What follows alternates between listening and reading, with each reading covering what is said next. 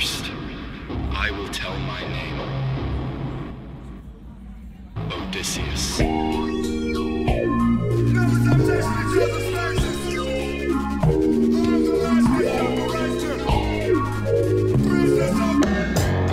Si je passe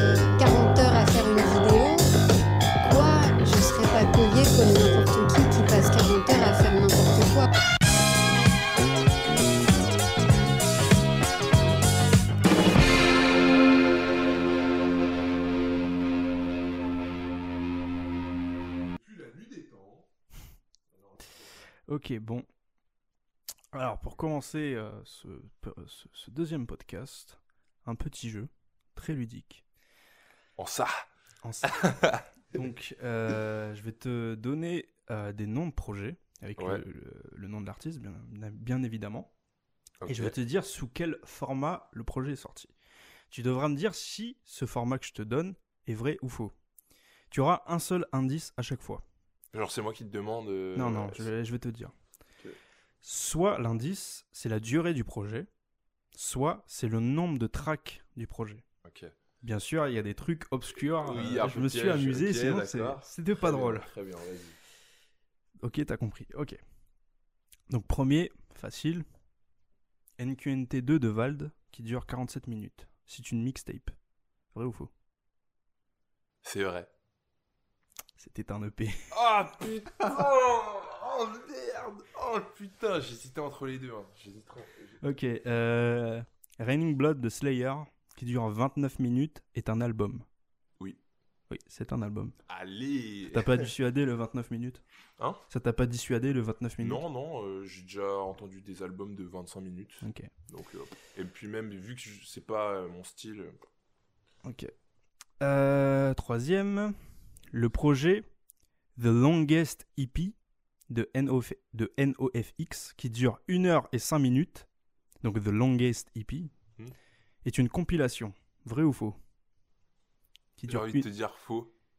C'était une compilation. Ah putain, mec, c'est archi dur Enfoiré, gros, tu vas trouver des trucs du, de l'espace, sortis de l'espace Ok. My Life de Michou qui dure 18 minutes est un album. Vrai ou faux? C'est un EP. C'est un EP. Yes Je voulais juste caser Michou. Ok. Je voulais juste caser Michou après, enfin, avant du No Man's Slave de Infest, qui dure 15 minutes, est un EP. c'est vrai. C'est un album. Putain, merde Casse les couilles ok, maintenant je vais te dire le nom de track. Euh, le projet A7 de SCH, qui fait 14 titres, Hmm. est un album. Vrai ou faux? C'est vrai. Non, Non, non, non, ah putain Mec, je suis nul Attends, Oh là là, je suis eu- archi nul Oh, je suis trop nul T'as eu Oh. deux, deux, deux bonnes réponses. C'est tout? Bah Sur combien? Bah là, on est sur 7. Attends, t'as eu, eu Michou et t'as eu Slayer. Bah ouais. Ouais. Euh, donc, Sur 7 2 sur 7 Oui, mais attends, attends, il y en a encore. Il y en a encore. Ok, ok. Donc le projet Sol- Solo Noise de Merzbow, qui a un titre, est un single. Vrai ou faux? C'est faux. C'était un album. J'en étais sûr Mec, ça dure combien de temps? Euh, une heure, euh, je sais Ouais, pas voilà. combien. Mais en fait, euh, c'est séparé en deux, parce que c'est deux faces en fait. Hmm. Mais c'est une seule track qui s'appelle Untitled. Yeah Donc, on euh, le projet 33, avec mon accent incroyable, 33 track EP de, du groupe Garcia X Vega, qui est composé donc de 33 titres, est un EP. Vrai ou faux? C'est faux. C'est vrai? Putain ah, J'ai cru que c'était une compilation Ah putain, Ok, je suis pour grave finir. mauvais. Et pour finir, le projet Patate de Forain de Seth Gecko, qui fait 18 titres, est un album. Vrai ou faux? Oui. Euh, Non, non, c'est un EP, c'est un EP. Fallait dire juste oui, vrai ou faux. Tu dis quoi, vrai ou faux? Déjà, c'est pas un EP. Ah bah oui, bah c'est vrai. C'est un album pour toi? Ah non, non, c'est une mixtape. Eh ben, t'as raison, parce que je sais pas. J'ai trouvé, j'ai- j'ai trouvé sur Discogs, j'ai trouvé à la fois que c'était un album, un street album, à la fois c'était une, une mixtape. En vrai, s'il dit street album, pour moi, c'est- on une- peut considérer ça comme une mixtape. Ouais. Vu que c'est un Ouais, peu. t'avais- T'avais raison. En fait, euh, je, voulais, je l'ai juste pris parce que j'ai vu deux sources différentes et j'ai- bon voilà. Je Ok, pense qu'on peut d'accord. dire que. euh, Bon, on peut dire que je suis nul pour trouver des, c'est des ça. projets. Bon, en tout cas, petit jeu pour introduire le constat, comme on l'a vu, que les frontières sont assez floues entre les formats. Parce que, clairement, comme on l'a vu, tu t'es planté, euh, tu t'es planté Un complètement. nombre euh, incalculable de Ouais, fois. euh, Ouais. Parce que. Mais au, au fond, tu as raison, parce que quelle caractéristique justifie clairement que A7 de SCH est une mixtape, alors qu'il y a 14 titres qui, originaux qui viennent de lui, et c'est une mixtape Pourquoi ce serait pas un album? Et euh, le, le, vrai, ça. Le projet de Infest que je t'ai dit qui dure euh, 15 minutes, 15 minutes. c'est un album et pas un EP. Tu vois, donc en tant qu'auditeur, on est obligé de constater que c'est le bordel et qu'il n'y a pas vraiment de définition claire et universelle pour chaque format. C'est vrai. C'est vrai, je trouve qu'il y, a un- il y a un espèce de, de manque de repères, en fait, Ouais. Bah justement, par rapport à chaque... même le terme format, même le terme format, il est flou parce que en disant format à l'heure actuelle, on ne sait pas si on parle de format physique ou format numérique. Ouais, non, mais laisse tomber, c'est le Et même, et ouais, et même euh, quel format physique? Parce qu'il y a les, les formats bah, matériels, il y a le vinyle, la cassette, le CD, etc. Et même euh, au format numérique, il y a les formats du fichier audio, il y a le format en .mp3, en .rave et tout. Donc déjà, le mot, il... il- est bourbier, il est bourbier. Ouais, parce qu'il n'y a pas vraiment de terme pour qualifier uniquement euh, les formats type album, EP, euh, mixtape, etc. Alors que c'est lui qui est censé délimiter les bases de ton projet, de ton projet musical. Et d'ailleurs, en, en parlant de projet, euh, c'est devenu tellement complexe que aujourd'hui, dans le langage courant, on dit le mot projet pour qualifier tout Ouais, et n'importe ouais, C'est quoi. un fourre-tout. C'est un fourre-tout. C'est un fourre-tout parce que euh, à la fois ça peut ça, ça peut vouloir dire à la fois une création ou une sortie d'un album, de, de n'importe quoi, d'un clip, d'une marque euh, quelconque. Enfin, c'est le mec, bordel. et- euh, Ça a aucune forme. Un projet, ça peut être tout Ouais, n'importe ça quoi. peut être tout n'importe Donc on utilise ce mot générique tellement c'est devenu complexe et qu'au fond, chez certaines Attends. personnes, En vrai, en vrai est-ce que c'est parce que c'est devenu complexe ou est-ce que c'est parce que on, est arrivé à un point où on sait carrément plus euh, ce qu'est quoi et donc pour pas se casser les couilles, on dit projet. ah, je pense que c'est tout, c'est de tout. C'est de Mm. tout, c'est que euh, l'évolution, comme on va le voir, des formats euh, qui s'entremêlent, les définitions qu'on fait des- de chaque format, etc. Et euh, maintenant, j'ai l'impression que chez certaines personnes, il n'y a plus vraiment de différence entre sortir un album ou une mixtape ou un EP. À la limite, tu seras plus content quand, quand, euh, quand c'est un album qui sort parce qu'il y a plus de son dessus, quoi, c'est tout.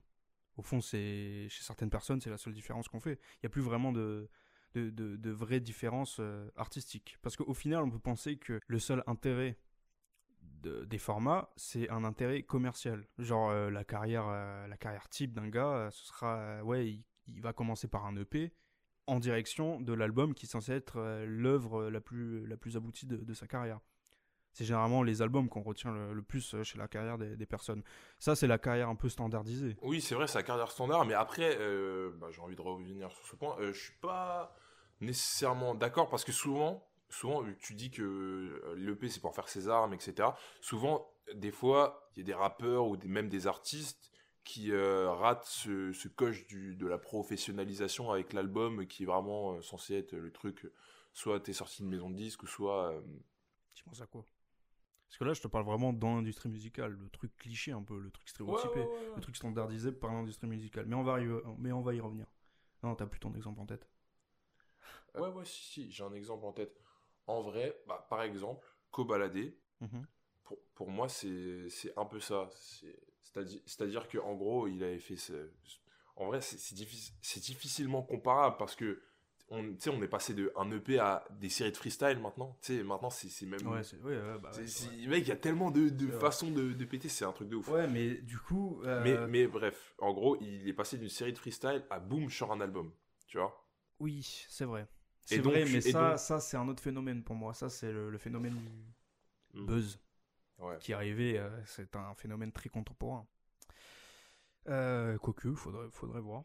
Mais en tout cas, cette carrière standardisée dont je parlais, c'est venu après parce qu'on sait bien que à la base, les formats des projets, bah, à la base, ça dépend d'abord de la capacité du format physique, du format matériel. Je pense notamment à la différence entre l'album et l'EP qui dépendait uniquement euh, au niveau matériel de la différence de capacité euh, de, durée. De, de l'objet. Bah. C'est pour ça que du les format euh, Ouais. physique. deux, ouais, hein. c'est pour ça, c'est pour ça que les deux ont, ont été créés séparément. Mais du coup, la question qu'on pourrait se poser, qu'on pourrait se poser, et ce que j'ai j'ai commencé à dire tout à l'heure, est le domaine artistique dans tout ça. Hmm. C'est-à-dire, est-ce qu'aujourd'hui les formats, les formats correspondent uniquement à des intérêts commerciaux et matériels? Est-ce que les méthodes de consommation de la musique qui ont totalement évolué aujourd'hui, jusqu'à maintenant, bah, est-ce qu'il n'y aurait pas quand même une pertinence arti- artistique à choisir euh, un format et pas un autre quoi? C'est la question, euh, c'est la question qu'on va tenter de, de se poser. Mais euh, pour répondre clairement, je pense que d'abord il faut se poser la question pourquoi il existe encore des formats aujourd'hui? Hmm. bah, Comme on l'a Ouais. dit, comme on, on l'a dit, bah, parce que les formats, les formats physiques qui ne sont pas encore morts, pas encore Ouais, bah, alors, faut le dire, le format, en vrai, le format physique fonctionne encore. Et Ouais. c'est encore une grande partie ouais. des ventes euh, des albums. euh, Et même même, des- même si, même si c'était totalement mort, on aurait gardé quand même. euh, Ouais, je pense que la branche underground, principalement, l'aurait gardé parce ouais, que. mais même les, les mêmes formes et les mêmes termes. Les mêmes termes seraient gardés.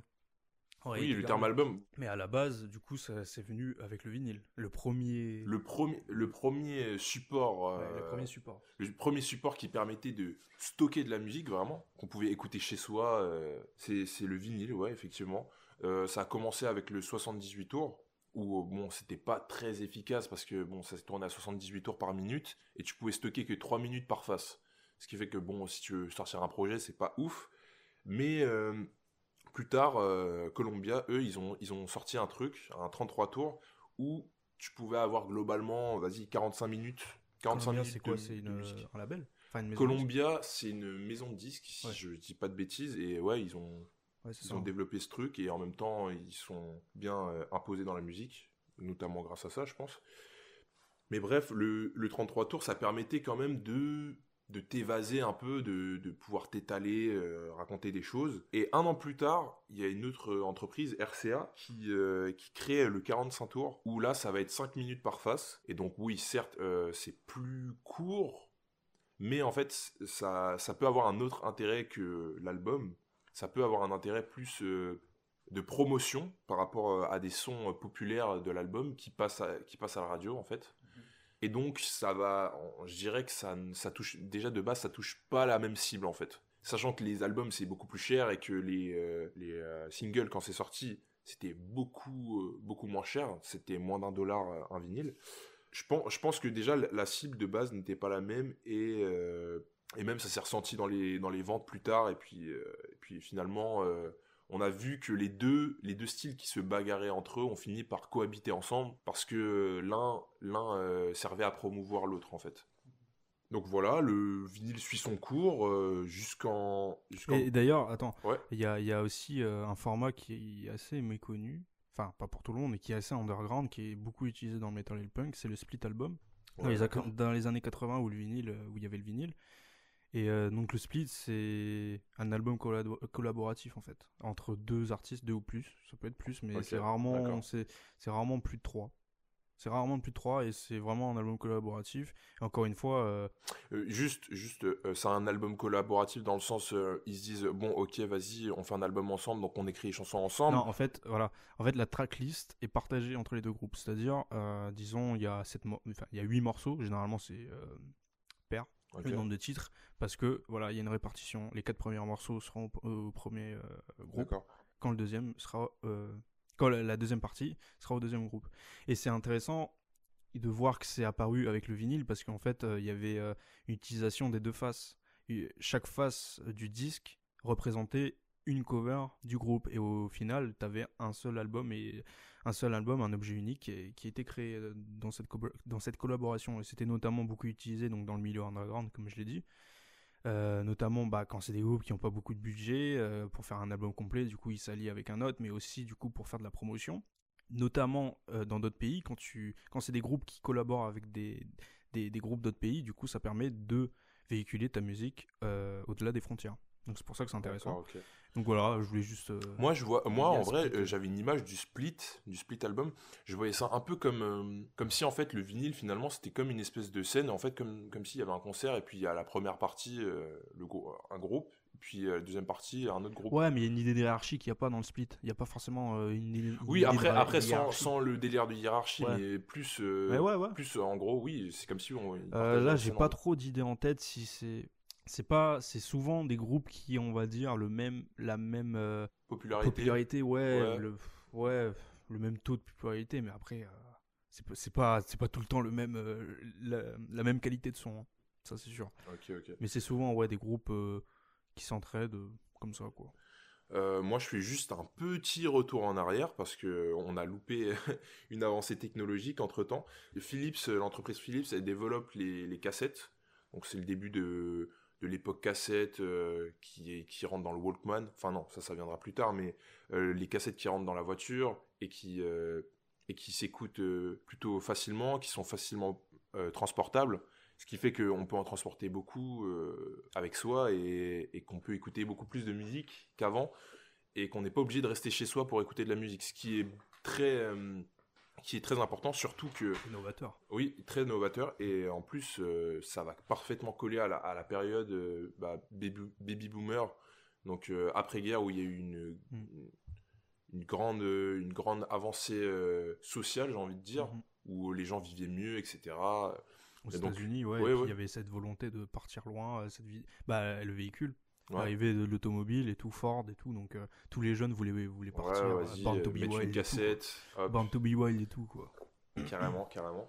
Ce qui fait, ce qui fait que, ouais, euh, ouais, les jeunes, se sont- on peut le dire, ils se sont accaparés le truc. Et euh, dans, au début des années 80, euh, il y avait, il y avait euh, bah, les, DJ, les DJ qui commençaient à se, à se populariser dans, dans les fêtes.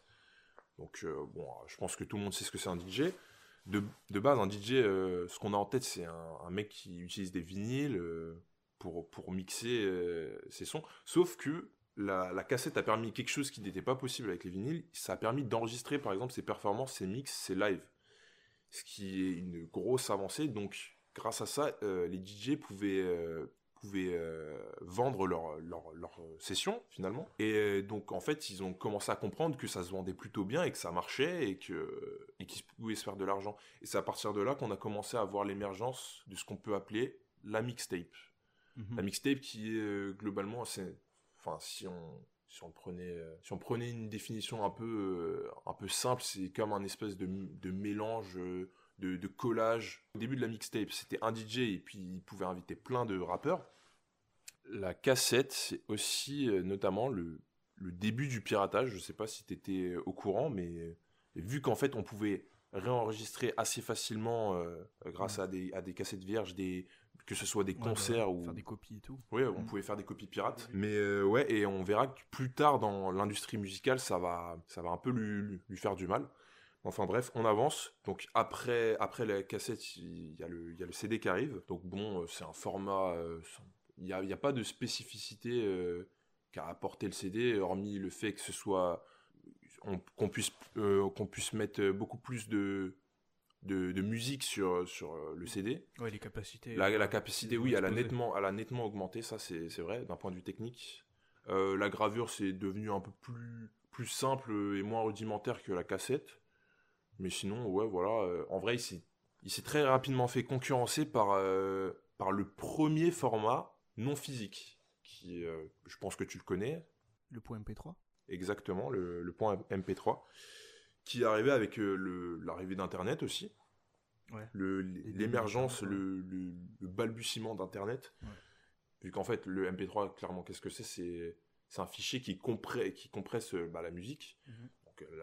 La, qualité n'était pas forcément euh, meilleure que les autres formats, mais ça permettait de, de, pouvoir euh, la stocker euh, de manière astronomique dans son ordinateur ou dans des clés USB.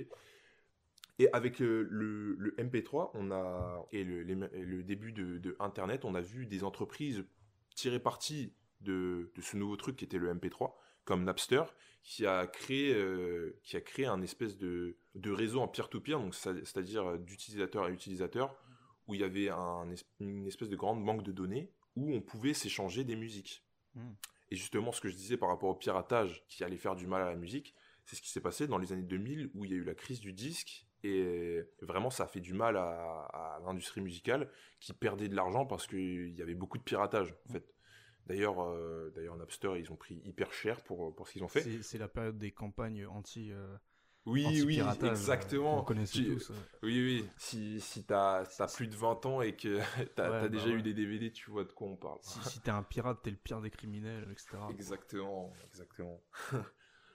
mais, mais en tout cas, même si, euh, même si on va dire qu'ils l'ont mal fait, d'un point de vue légal, ils l'ont mal fait, on peut dire que ça a posé les bases du streaming, qui est un canal euh, sans, sans format physique, qui est totalement euh, Oui, dématérialisé, totalement, euh, je sais pas, je sais pas comment dire. En fait, ça, fa- ça fait apparaître des nouveaux modes de consommation ouais, voilà, de la ça. musique.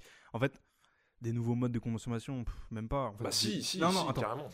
Une consommation encore plus importante de la musique. Oui, une plus consommation encore plus importante, mais aussi différente. Avant, on achetait un album. Maintenant, Oui. t'achètes un abonnement pour pouvoir écouter Ouais, plusieurs albums. côté, est-ce que le streaming, ça a pas, ça a aidé beaucoup d'artistes quand même à vivre? D'un côté Je, je, je pense que ça, ça a un peu fait euh, les deux, en fait. Ouais. Ça, ça après, ça- il ça- n'y a, pas- y a pas que du, y a, y a pas que du, des bons côtés et des mauvais côtés quoi.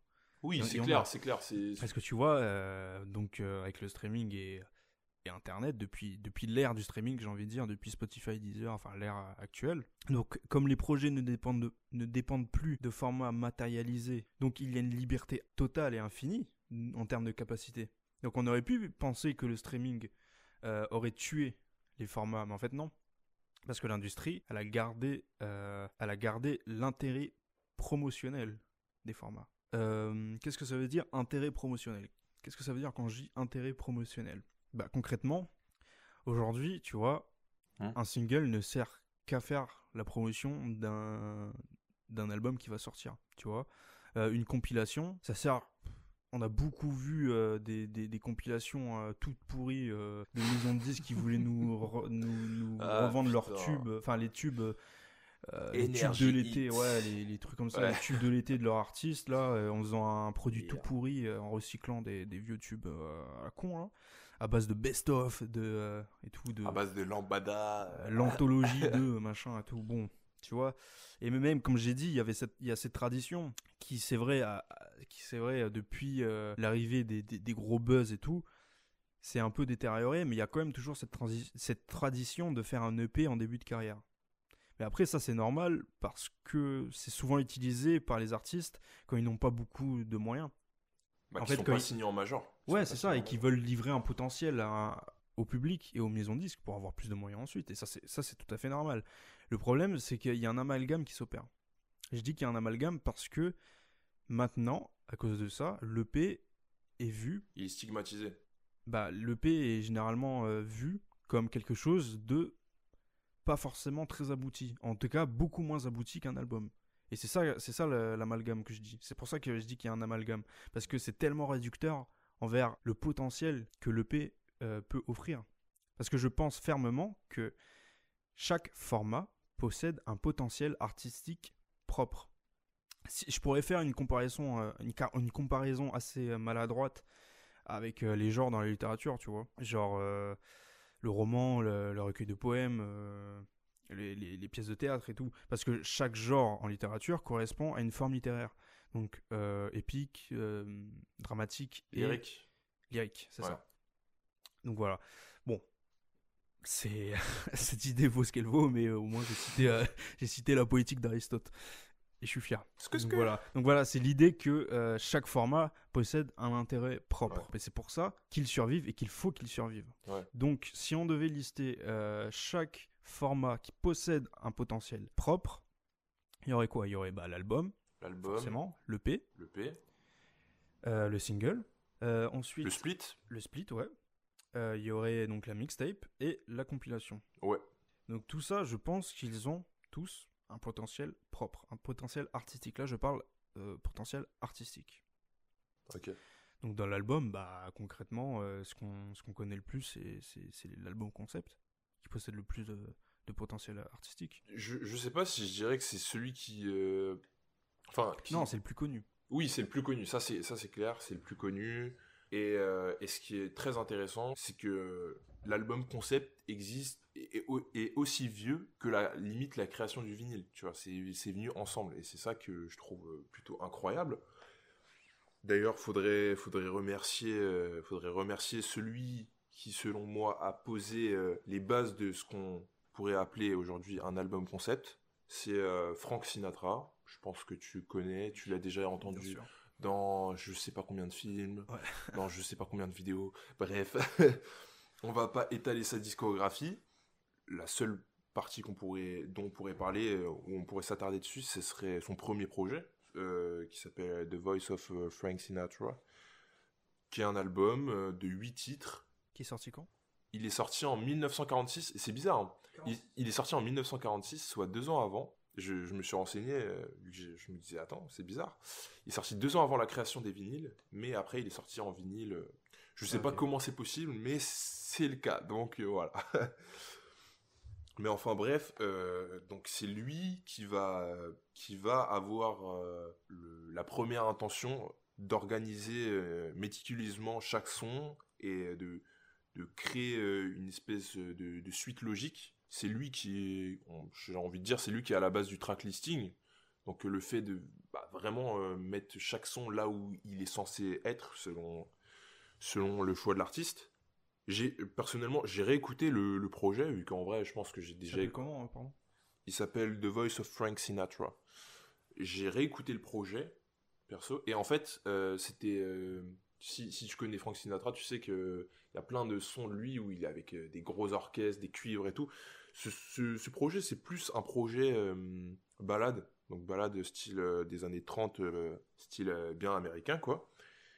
Et franchement, en fait, je trouve les, les, transitions entre chaque morceau est hyper fluide et je pense, je trouve que ça se sent qu'il a vraiment, qu'il s'est vraiment creusé la tête pour, pour essayer de que, que, ça ressorte bien et que vraiment on ressente diverses émotions et que voilà, ça, ça coule quoi. Et euh, qu'est-ce que je voulais dire d'autre Euh, Ce qui est intéressant, c'est que bah, lui, il a posé les bases et il y a plein de, personnes qui ont un peu poussé euh, le, délire plus loin. Là, en exemple, j'aurais Marvin Gaye avec What's Going On, qui, qui l'a sorti en 70, en 71. Et en fait, ce qui est, en fait, c'est un, c'est un des premiers albums, en tout cas, que j'ai écouté, que j'ai trouvé euh, personnel. Enfin, par rapport à, à la date à laquelle il est sorti, il est sorti dans les années 70, c'est avec euh, Frank Sinatra, c'est un des albums les plus personnels et tu sens que vraiment le, le mec s'est livré à cœur ouvert et il parle de plein de thèmes qui vont être hyper récurrents dans le rap euh, le rap contestataire qui suivra 20 ans plus tard en fait c'est ça que je trouve Mm. ouf vu qu'il va grave aborder les questions de violence il va aborder euh, euh, la, pauvreté il va aborder euh, la guerre la corruption politique plein de, choses qu'il faisait pas forcément parce qu'avant il faisait vraiment des sons euh, style joyeux c'est la fête on danse tout le monde est content et là vraiment il a développé ce délire introspectif de se poser des questions, de, remettre en cause des, façons de penser établies. Et en fait, je trouve ouf l'évolution que l'album a suivi. Et c'est grâce à des, des gars comme ça qui ont vraiment à chaque fois essayé de repousser euh, le, le concept album euh, plus loin que on en est arrivé à plein de, plein de, de styles d'albums euh, comme on, on les voit aujourd'hui. quoi. Ouais, bah pour l'EP, pour l'EP, donc qui est par définition donc un format plus court que l'album, Hum, comme on l'a vu tout à l'heure, ouais. ouais, je me suis posé la question du coup, quel, quel, EP est le mieux, enfin exploite le mieux son format, et je me suis rendu compte qu'en fait, bah, c'était tout le mouvement punk, le mouvement punk hardcore, euh, le, le, po- euh, le power violence et aussi un peu le grind, le grindcore, quoique moins, mais quand même, puisque ça a des grosses, enfin c'est c'est c'est c'est du hardcore quoi. Ouais. Mais globalement, c'est le punk hardcore et le power violence qui ont le plus, pour moi, qui ont le mieux e- exploité euh, le format EP. Parce qu'en fait, déjà, l'EP, c'est devenu une tradition, une tradition artistique dans le mouvement euh, punk hardcore. Certes, au début, au début même du punk rock, les, groupes utilisaient des, EP parce qu'ils n'avaient pas beaucoup de moyens. Mais au fur et à mesure euh, que le punk s'est affirmé, et notamment le punk hardcore, bah, l'EP est devenu le format de prédilection euh, du mouvement. Parce que au fond, tu vois que le message du punk, il colle parfaitement avec la forme de l'EP. Parce que le punk hardcore qui se veut violent, vif, qui se ex- explosif, tu vois, Mm. euh, l'EP, bah, c'est le format parfait pour, pour ce style. Et moi, je trouve ça carrément plus violent de me prendre un court extrait d'ultra-violence d'un coup et que ça s'arrête d'un coup. Je trouve ça carrément plus violent qu'une heure de, de, de violence en boucle. Je trouve ça carrément plus violent. Et si je pouvais, si je pouvais définir le punk hardcore, je dirais que c'est une grosse claque d'amphétamine dans la gueule. une grosse faciale de violence. Franchement, franchement c'est ça. Après, bien sûr, il y a l'aspect contestataire, l'aspect social. Mais musicalement, quand tu le ressens, quand tu vas à un concert de punk, c'est ça que tu ressens quand t'es pas un, quand t'es, quand t'es pas un initié en tout cas. Et aussi, le- la musique dans le punk hardcore, ça a pour but de choquer. Du coup, choquer euh, l'oreille. Mm. choquer l'oreille de, de l'auditeur. J'ai j'ai envie de revenir un peu sur, euh, bah, sur le- l'aspect punk, etc. Parce que personnellement, moi, je, avant que tu me, tu me montres car- quelques groupes et quelques, quelques EP, je connaissais pas du tout. Enfin, si, je connaissais juste euh, le, le mouvement euh, social, on va dire. Ouais, ouais.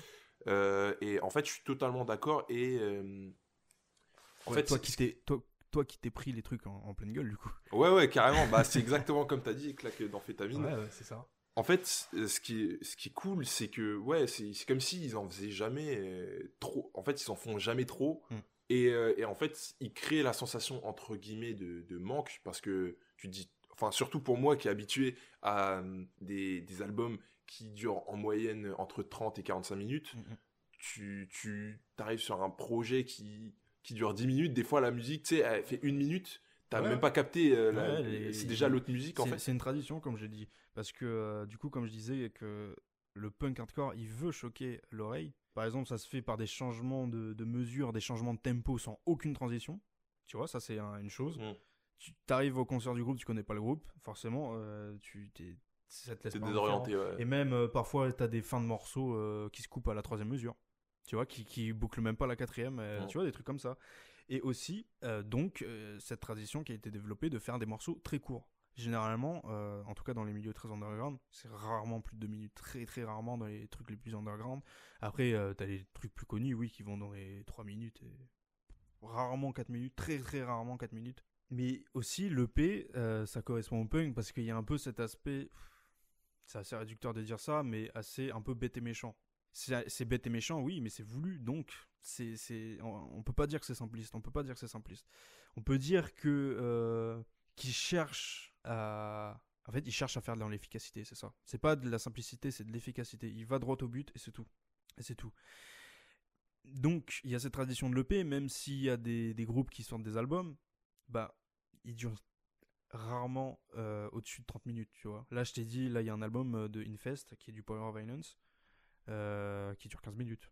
Tu vois, même quand ils font des albums, ça reste court, ça reste très court. C'est devenu tellement un- une tradition d'utiliser l'EP que bah, certains groupes très connus ne font que des, que des, que Que des des EP EP. dans leur discographie. T'as as des groupes très connus, leur toute leur discographie, elle tient sur 40 minutes. Bah, en fait, le, le truc, co- comme tu disais, c'est que vu, vu que on, on peut dire que, que ce, ce style, le punk, c'est limite euh, émancipé de, du, du, euh, du format album, Mhm. c'est comme s'ils en avaient pas besoin, en fait. Ils, se- ils se complaisent très bien avec l'EP. Ouais, ça marche très bien. euh, pourquoi, pourquoi faire des, des albums? J'ai pas cité de d'EP euh, d'EP, euh, précisément, mais euh, je peux citer des noms. Euh, bah, dans le Power Violence, euh, concrètement, euh, il y a presque que des EP parce que le Power Violence, euh, c'est du punk euh, en, en encore plus dur. Euh, Infest, euh, ouais, je, je l'ai dit, c'est du Power Violence. Je peux citer euh, Gloss, Gloss qui n'ont fait que deux EP. Euh, je peux citer Hawks, qui est un groupe américain. euh, je vous conseille le deuxième EP, sorti en 2011. Sorti en 2011, qui est très cool. Bon, euh, le single en soi, c'est un format qui existe depuis, euh, qui, est aussi vieux que le, format album et qui a été, on, on va pas se le cacher, qui a vraiment été euh, utilisé, surutilisé euh, bah, pour vendre. euh, Au niveau promotionnel. Voilà, c'est ça. Qui a uti- été utilisé pour vraiment euh, bien vendre les albums et puis, euh, et puis même au-delà des albums, vendre l'artiste et faire venir des, des gens en concert. Ouais. Qui y a, y a enfin, euh, on connaît plein de, de personnes qui n'écoutent pas, for- qui n'écoutent pas forcément les albums mais qui aiment certaines musiques dans les albums et donc, euh, et donc quand ils vont en concert, ils sont contents de les entendre. Et, et bah, ça, ça vient des, des singles qui, qui euh, permettent de, bah, de finalement mettre l'artiste en avant et, euh, et surtout qui permettent même de lui faire vendre ses albums. Le, le single le plus vendu de tous les temps, pour te dire, mec, c'est 50 millions de, de copies vendues. C'est c'est une musique plutôt, plutôt euh, à l'ancienne, hein. c'est euh, c'est une musique de Noël, White, White Christmas. White Christmas, exactement, de Bing Crosby. C'est, en fait, oui, c'est, c'est comme si euh, le, le, le son, euh, en tout cas, j'ai l'impression ce son, c'est comme si, euh, après, c'est peut-être pas le cas, mais c'est comme si euh, il y avait des, il y avait des mecs de maison de disques qui disaient, attends, vas-y, euh, on va, on va le, on va le diffuser à Noël. Et, non, non, non, vas-y, on, on- on remonte une étape de, de création. On se dit, bon, vas-y, faudrait, faudrait faire un son qui arrive à toucher le plus de monde possible. Bon, on est dans les années 40. Noël, c'est très ancré chez les Américains. Donc bon, vas-y, Noël, euh, on va parler de Noël. Faut que tu fasses un son en rapport avec Noël. Après, après c'est peut-être euh, pas du tout le cas euh, pour ce son, mais j'ai l'impression qu'il y, a- il y a pas mal de singles qui sont un peu calibrés à l'avance avant d'être réécrits et même produits. Et donc ouais, je vois plus un intérêt euh, stratégique et commercial que, que, que artistique. Néanmoins, néanmoins, il y a, il y a quand même euh, des artistes qui... Tu, tu peux, tu peux faire de la promotion, mais tu peux la faire bien. oui, tu peux la faire oui, de manière oui. esthétique, tu peux, tu peux la soigner, euh, qui est un, petit, même s'il est minime, il peut avoir un intérêt artistique quand même. Oui, c'est vrai, c'est vrai, totalement. C'est vrai qu'il y a certains artistes qui, euh, qui arrivent à détourner le truc et même qui, euh, qui, qui arrivent même à, à surprendre leur, leur auditeur avec des singles qui, où ils peuvent se permettre d'être, de sortir de, de ce qu'ils ils peuvent faire d'habitude sur leur projet, quoi. Et notamment, donc tu, tu disais que ça pouvait être bien fait et bah, on a un exemple qu'on connaît plus ou moins bien, euh, toi et moi. Bon, Ouais. peut-être, je dirais peut-être moi un peu plus que toi parce que je suis fan de cet artiste, mais euh, Michael Jackson, pour le coup, c'est un mec qui savait soigner, euh, soigner ses, euh, Ça DA quoi. sa DA, exactement.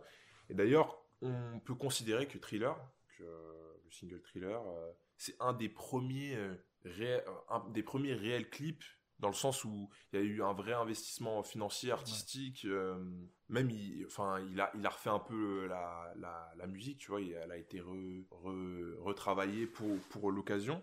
Bah, le, le délire cinématographique est Ouais, ouais. quoi. Ouais, et, et en fait, c'est c'est ouf parce que parce qu'en fait, personne euh, personne n'était chaud pour ça de base. C'était vraiment Michael Jackson qui voulait faire ça parce que ça coûtait de l'argent. On se disait mais personne va aller aller voir ça au cinéma parce que en fait le truc en entier C'était projeté carrément. Ouais, c'était projeté au cinéma vu que ça dure bah ça dure 17 minutes. On l'a vu ensemble. Donc, t'as dit qu'avec le, le single, il y avait qu'un. À la base, enfin, c'était dur de, de déceler un intérêt artistique dans euh, le single. Ouais, ouais, ça c'est mon avis. Mais euh, avec la compilation, c'est aussi très dur de trouver un intérêt artistique.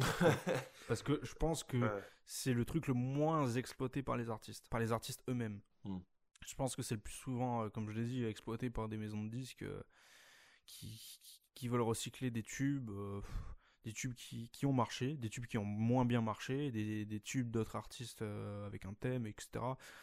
Des trucs pour, euh, Ouais, c'est des trucs pour attirer des gens pas, pas forcément qui- sont pas forcément fans des artistes qui sont dans la compilation parce que un vrai fan d'un artiste il se dira pourquoi je vais écouter la compilation. je vais la écouter après il y a, y a l'objet tu vois il y a l'objet quand il est beau euh, un fan hardcore il Est-ce va que il va est-ce que t'as déjà vu une compilation euh, Oui. genre stylée? Oui Ah ouais? Oui, oui, il y en a. Ok, de- d'accord. je- J'ai déjà vu des, Il y a des fans hardcore euh, qui. Ouais, il y a, il y a- y a des trucs pas mal. Mais là, euh, je vais parler d'un projet, d'une compilation vraiment où j'ai trouvé un, un vrai intérêt. Donc c'est du black metal encore une fois, chacun ses refs. Yeah. Euh, Ritual Music for the True Clochard de Airfaust, sorti en 2012, donc du black metal atmosphérique. Donc c'est une compilation et je, la, je la trouve tellement bonne que quand je l'ai écoutée pour la première fois, je ne savais pas que c'était une, une Une compilation. compilation. Alors que je connais le groupe, hein, je ne savais pas que c'était une, une compilation.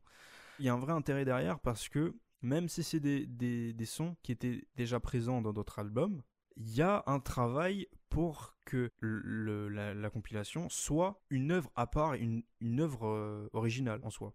Il y, a tout un, il y a tout un travail derrière. Déjà, il y a une pochette originale, une pochette que, que, que le groupe pourrait mettre à un album ou un EP ou à n'importe quoi. Il y a surtout un travail au niveau du mixage. Tout l'album est remixé. En fait, tout l'album a son mixage propre. C'est-à-dire que c'est des sons d'autres albums qui ont été remixés dans cette, dans cette compilation. Pardon. Dans cette compilation pour qu'il y ait un même univers. Mm. Et franchement, C'est un peu comme euh, la director's euh, cut. Je sais pas si tu vois ce que je, ce que c'est. Tu sais, dans les films, il y a les films euh, montés qui sortent au cinéma, et c'est comme si là, euh, en gros, euh, la moi, director's cut, c'est quand le, le réalisateur il fait son propre montage et Ah. il monte le film, tu vois. Euh, pour moi, c'était un album de Fantomas. Ah, ok, d'accord. Sorti en. Mais en gros, ouais, ils- ils- en fait, ils refont à l'arceuse pour dire oui, donc on mixe comme ça. oui, oui, ok, ouais. ouais. ouais. Bah, je, je, je connais pas très bien, mais si tu le dis. Mais euh, ouais, il y a un vrai travail, même au niveau de la tracklist. C'est une tracklist qui est euh, volontairement bah, choisie par les artistes et les, les transitions sont soignées. Et il y a, y a tellement atmosphère une atmosphère propre à la compilation que pour moi, euh, les sons qui sont sur la compilation, pour moi, c'est euh, des autres sons. c'est pas les, les- mêmes sons qui ont été piochés sur les autres albums. Franchement, je peux écouter deux fois le même titre, ce sera pas les mêmes sons. Parce que un sera mixé selon euh, l'album et l'autre sera mixé selon euh, Ritual Music for the True. Mm. Et c'est pour ça que je trouve vraiment intéressant ce projet en termes de compilation. Je trouve qu'il exploite bien parce que il y a parce que c'est vrai que c'est dur de, de, de trouver un vrai art- intérêt artistique parce qu'en soi c'est juste du on reprend voilà on reprend des sons. C'est une playlist physique. C'est ça, c'est ça. Ouais, c'est une playlist physique. Ouais. euh, Mais euh, là, il y a vraiment euh, un vrai travail derrière, donc euh, je trouve que c'est vraiment. Bah là, euh, il y, a y clairement une, val- une valeur ajoutée. Valeur il y a un remixage, et il y a des transitions. et tout. Ah ouais, de ouf. Non, les, les, transi- les transitions sont pas. Il n'y a pas des transitions en plus, il n'y a pas des interludes en plus, c'est vraiment que des non, sons. mais euh, je veux dire, les transitions. euh, ouais, mais sont- la tracklist fait que ça s'enchaîne bien, ça s'enchaîne parfaitement. Ça, c'est la tracklist. Et en fait, il n'y a même pas d'intro, il n'y a même pas d'outro, non. Juste, euh, juste le, le truc, le truc s'enfile bien. Et c'est un bon, c'est une, bonne une bonne compile pour rentrer dans Urfost. Groupe néerlandais, très bien. La compilation, mec. En vrai, j'ai fait un peu de recherche aussi par rapport à la mixtape. Euh, la compilation et la mixtape, c'est comme s'ils ils appartenaient à la même famille, ils étaient frères et sœurs. Ouais, c'est euh, la cassette, hein, ça vient de la cassette, ça Ouais, bah de oui, la même ça- idée de, c'est venu à la même époque, donc de euh, ouais. couper, intercouper des, des sons. Ouais, carrément. Ce que euh, moi, je- ce que je retiens de la mixtape, c'est vraiment son côté, bah, vraiment euh, au départ euh, un peu do it yourself, où c'était vraiment euh, ghetto, vas-y, on enregistrait sur la cassette, on essaie, on essayait de, refaire des mix ou quoi, ou on posait, ou même il y a des gens qui posaient ouais sur des, cassettes vierges avec des d'autres cassettes qui, qui, faisaient tourner le son et tout. Donc il y, avait ce délire de, de do it yourself un peu ghetto. Et les, comme j'en, ai un peu parlé tout à l'heure, les, les DJ qui, euh, eux, mixaient avec des vinyles et ont commencé à, utiliser des, cassettes, ont commencé à, commercialiser, à, vendre leurs euh, leurs cassettes et ils ont vu que ça marchait bien. Et il y a un délire autour de ça qui vraiment, euh, à partir des années 80, est, né. La culture de la mixtape où il y avait des DJ qui invitaient plein, plein, plein, plein de rappeurs à venir, à venir, à venir poser sur leur, sur leur projet. Et puis en fait, euh, la mixtape, entre-temps, euh, elle a évolué. Donc euh, d'abord, c'était des DJ qui invitaient des gens. Ensuite, c'est les rappeurs qui ont commencé à, se l'approprier. Donc ils faisaient des mixtapes eux-mêmes, ou voilà, c'était leur projet à eux.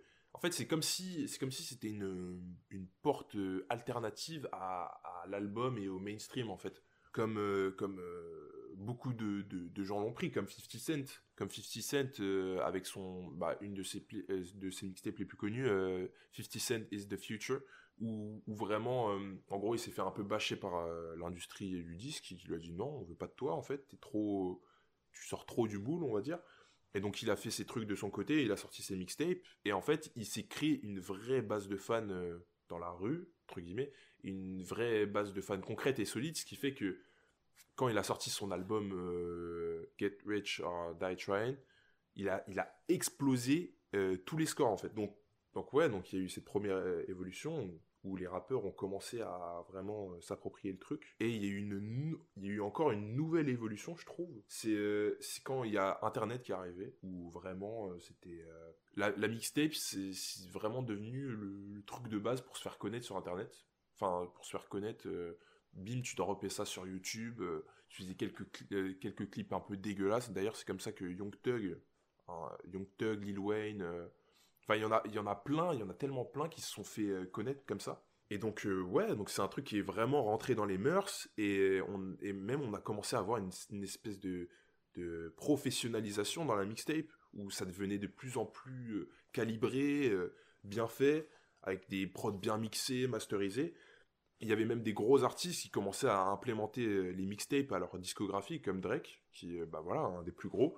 Et puis, euh, on en vient à, jusqu'à la mixtape dont on a déjà un petit peu parlé avant et dont j'avais envie de vraiment euh, bien disséquer, disséquer euh, tous- tous les aspects.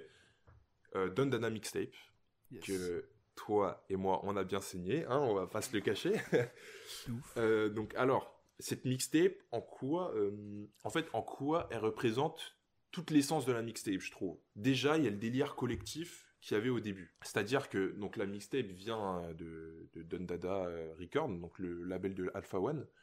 Et en fait, il y a des, en fait, il y a des sons où il est dessus. Il y a des sons euh, qui sont produits par par des gars de son de son label, euh, d'autres euh, non. Il y a y a y a beaucoup y a beaucoup de, de technicité dans, dans ce dans cette mixtape et, euh, et ça revient au, vraiment aux, aux bases du truc, vraiment euh, le rap. euh, kickage pur et simple, efficace, mais, mais également en fait, et c'est là où tu vois la professionnalisation, il y a une certaine musicalité dans les prods euh, qui sont, il y, y en a qui sont vraiment super bien Très cadencés. caractéristique euh, d'Alpha One. Ouais, ouais, carrément. En fait, euh, sur, sur ce projet, il triche pas en fait. Euh, tu, Ouais. tu reconnais directement euh, la patte d'Alpha One.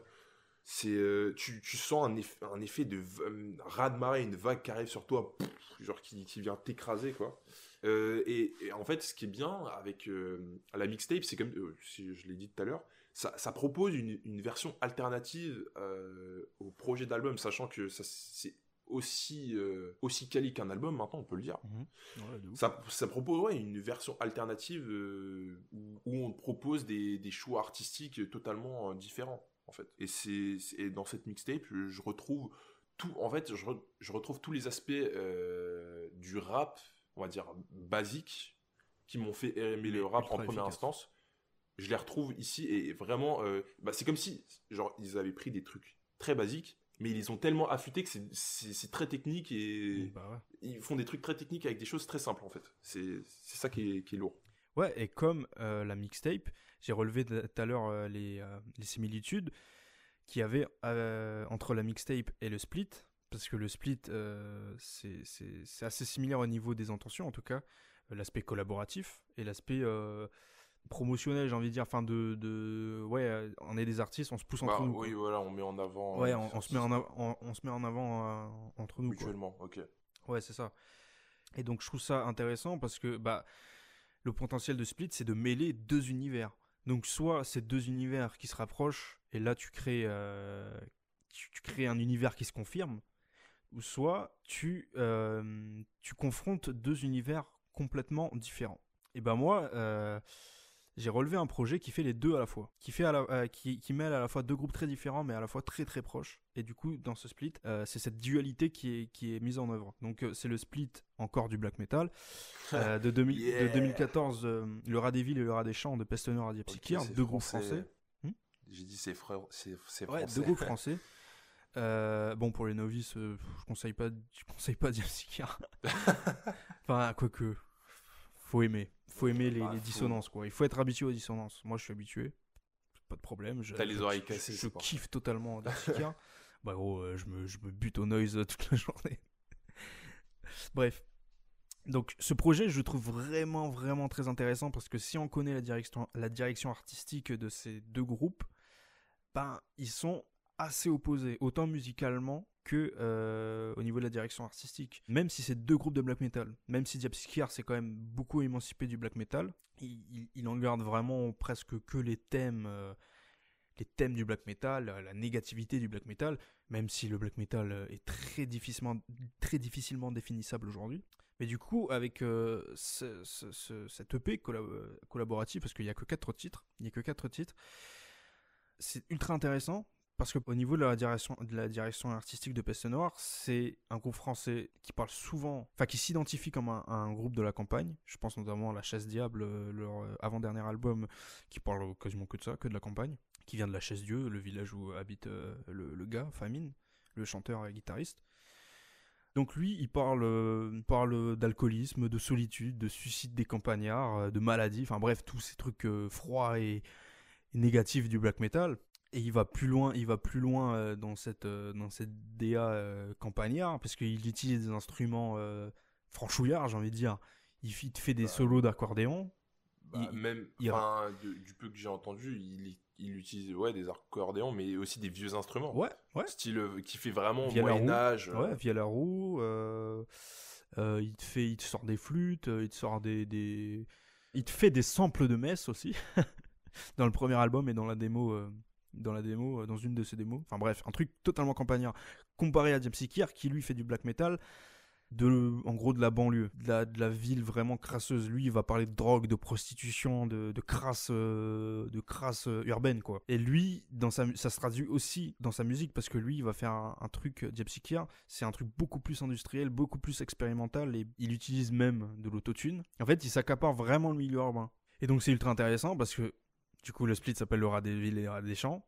Et donc, ils exploitent bien parce que déjà, format physique, il est sorti que en vinyle. Il est sorti que en vinyle, donc euh, face A et face B, ils ont chacun leur face, enfin leur cover. Et euh, ils ont deux morceaux chacun, un morceau original chacun et une reprise euh, chacun. Peste il reprend bah, le, le rat des villes, le rat des champs de La Fontaine. hein. Il reprend le, le texte. Et Zepsiki reprend Nicolas de William Scheller. Donc voilà. En vrai, on peut penser qu'ils sont proches artistiquement, mais je trouve pas du tout. À part qu'ils sont français et qu'ils font du black metal, ils sont proches parce qu'ils sont éloignés, c'est tout. c'est tout parce qu'il y en a un qui fait à la campagne et un autre qui fait dans, la banlieue, quoi. Mais c'est tout. Sans, sans côté promotionnel et tout, en plus, parce que euh, c'est déjà deux groupes bien en place. Déjà, enfin, plus Peste Noire, qui est très très bien en place. Et je crois d'ailleurs c'est Peste Noire qui a proposé à. Mais ouais, du coup, c'est très cool. C'est très très cool euh, ce split. Bon, bah là, on vient de séparer euh, l'aspect. qu'on vient de faire le tour là, de, de tout Bah là, on vient de séparer l'aspect commercial de l'aspect artistique. Mais certains, forcément, diront qu'il n'y a pas vraiment de pertinence à séparer les deux. Et que euh, on peut penser que l'aspect artistique relève forcément de l'aspect commercial. C'est-à-dire que quand- on peut penser que la meilleure des promos, c'est la qualité de ton son, quoi. Mais malheureusement, à l'heure du streaming euh, et du buzz, tu vois, on parlait du buzz, donc de Bah. succès éphémère. Bah, Mec, même avant, plus- même avant, même avant, et surtout avant, parce que hum, il n'y avait pas autant de possibilités d'exposition. Avant, euh, mec, Ouais. Ouais, mais mec, depuis- tu pouvais être talentueux, euh, tu pouvais être C'est ça en talentueux fait. et jamais C'est ça que maintenant, bah, la- l'aspect artistique, il ne suffit plus. Maintenant, tu peux percer, on va dire percer, en ne faisant que du commercial. Maintenant, la limite entre les deux, et maintenant, tu peux, tu, ouais, c'est ça, tu peux percer en faisant du commercial sans, Bah, sans tu faire peux- du, de Tu peux l'artistique. percer. euh, Bah, c'est d'ailleurs ah, devenu un, Hmm. c'est c'est devenu un- une expression. Tu fais du- de la musique commerciale. Oui, oui.